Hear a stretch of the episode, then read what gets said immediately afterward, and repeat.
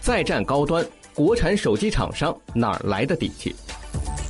？Mate 七的热销点燃了国产厂商再度冲击高端手机市场的热情。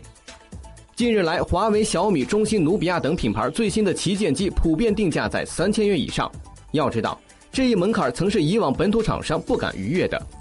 相比于两三年前的普遍折戟，当下智能手机制造工艺成熟，用户消费胃口转变，国产厂商这一次与苹果、三星掰腕子，似乎显得底气十足。近日，中兴、努比亚推出首款无边框旗舰机 Z 九，即日起开启预售，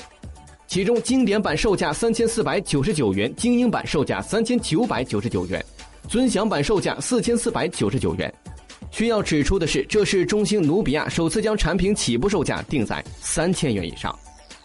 一直以来，三千元都是国内厂商心里的痛，是国产手机难以逾越的价格门槛。早在两三年前，传统的主流四大厂商中华酷联也曾向高端市场发起过冲击，并纷纷打出了叫板苹果、三星的大旗，可惜纷纷败下阵来。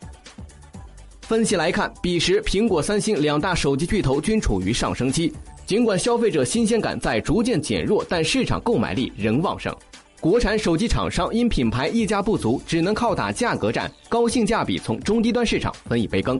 市场风云变幻，如今智能手机市场变阵，作为智能手机老大的三星走下坡路，盈利连续四季度下滑，流失的市场份额成为国产手机厂商争夺的增量市场。另一方面，智能手机产品参数过剩，性能成熟，制造工艺门槛极大的降低。